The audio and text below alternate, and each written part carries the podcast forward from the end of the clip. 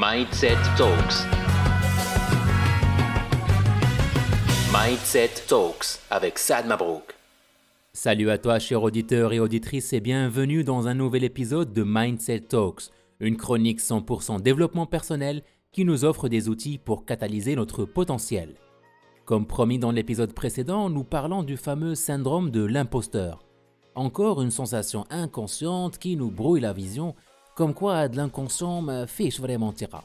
Anyway, le syndrome de l'imposteur nous pousse à penser que nos réalisations ne sont que le fruit du hasard, chance, voire même l'incapacité des autres à voir la faille.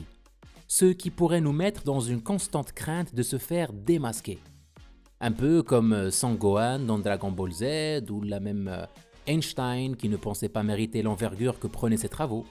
Le fait de le qualifier de syndrome est en réalité une façon de le voir comme un phénomène universel.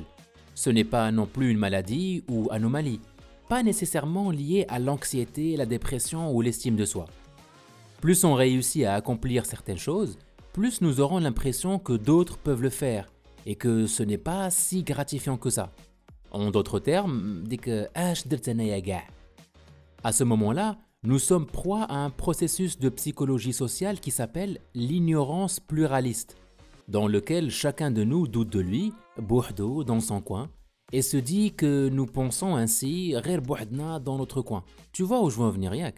Et tu sais pourquoi ce sentiment se transforme en syndrome de l'imposteur? Car nous ne parlons pas à ces personnes auxquelles on se compare, et on ne connaît pas l'histoire qui les a menés là où ils sont. Fais-moi eh bien, figure-toi que le fait de pointer la source du souci nous aide à identifier la première solution. Eh ben, c'est le fait d'en parler. La crainte de faire face aux éventuels défauts, occasions manquantes, nous empêche de discuter certaines réalisations avec les personnes proches et de confiance. Or, se débarrasser de cette crainte est un pas énorme hors de la zone du syndrome de l'imposteur. Alors, d'abord tu te dis, bon, euh, le syndrome de ses sources et quoi, Eh bien, voici la bonne nouvelle. Quoique le fait de consulter un professionnel dans le domaine, tel un coach ou un psychologue est toujours recommandé, il est possible que toi seul, cher auditeur et auditrice, puisses t'auto-coacher pour t'en sortir. Cette technique nécessite un bloc-notes et un stylo, un smartphone, un PC, une tablette. Moi, chez Haja que tu ne risques pas de perdre et beaucoup d'honnêteté avec toi-même, parce que sarahara. À chaque montée du syndrome de l'imposteur, pose-toi ces cinq questions et prends le temps d'y répondre.